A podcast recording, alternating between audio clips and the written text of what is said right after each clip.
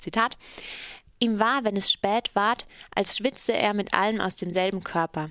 Er war untergegangen in der Korporation, die für ihn dachte und wollte. Und er war ein Mann, durfte sich hoch achten und hatte eine Ehre, weil er dazugehörte. Ihn herauszureißen, ihm einzeln etwas anhaben, das konnte keiner. Zitat Ende. So beschreibt Heinrich Mann den Protagonisten Diederich Hessling in seinem Roman Der Untertan. Hessling ist Mitglied in der Studentenverbindung Teutonia. Schon 1914 problematisierte Heinrich Mann die Studentenverbindungen und heute passiert das ebenfalls. In Freiburg informiert die Seite falschverbunden.net über studentische Verbindungen in Freiburg. Darüber habe ich ein schriftliches Interview geführt, das ich im Anschluss vertont habe. Warum informiert ihr auf der Seite falschverbunden.net über studentische Verbindungen in Freiburg? In Freiburg gibt es über 30 verschiedene Studentenverbindungen. Wir glauben, dass bei diesem Thema noch viel Aufklärungsarbeit notwendig ist. Und dazu wollen wir mit der Website einen Teil beitragen. Außerdem wollen wir die Ablehnung, die es bereits bei vielen Studierenden und anderen Menschen gibt, zum Ausdruck bringen. Dazu haben wir auch Aufkleber produziert, die man sich im U-Aster abholen kann. Bald soll es auch Buttons geben. Welche Besonderheiten weisen denn die studentischen Verbindungen in Freiburg auf? Das Spektrum in diesem Bereich ähm, ist sehr breit und es gibt sehr viele Unterschiede. Dennoch gibt es auch unter den Freiburger Verbindungen reaktionäres Gedankengut. Beispielsweise schließen die allermeisten Verbindungen Frauen, Transgender, Intersexuelle und alle anderen, die nicht als männlich gelten, von vornherein aus und praktizieren ein vollkommen veraltetes Männlichkeitsideal.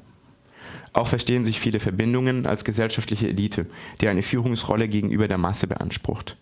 Außerdem gibt es bei vielen Verbindungen das sogenannte Lebensbundprinzip, wonach die Mitglieder lebenslang der Verbindung treu sein müssen.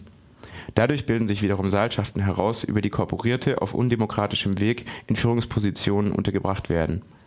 Besonders reaktionär sind die beiden Freiburger Burschenschaften Teutonia und Saxo-Silesia, die immer noch im Dachverband der deutschen Burschenschaft sind, obwohl dort spätestens seit November der völkische Flügel endgültig das Ruder übernommen hat.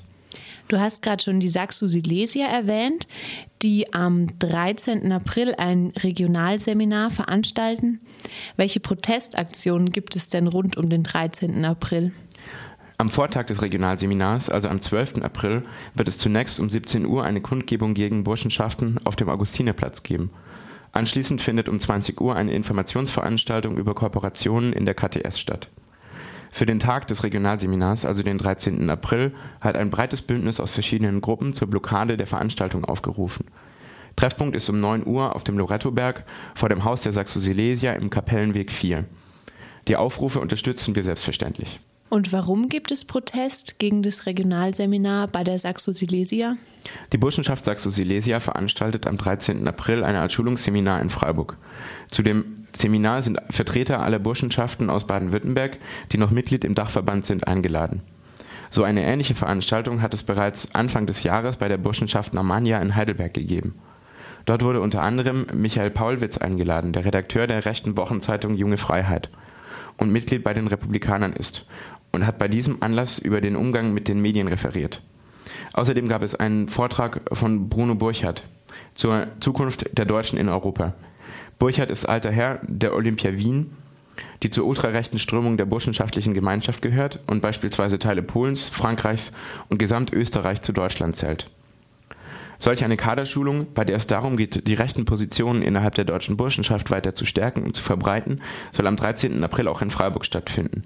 Daher rufen wir dazu auf, das Regionalseminar der Saxo-Silesia zu blockieren. Wer ist denn die Saxo-Silesia? Die Saxo-Silesia ist eine von zwei Freiburger Burschenschaften, die noch Mitglied in der deutschen Burschenschaft sind. Es ist eine reine Männerverbindung.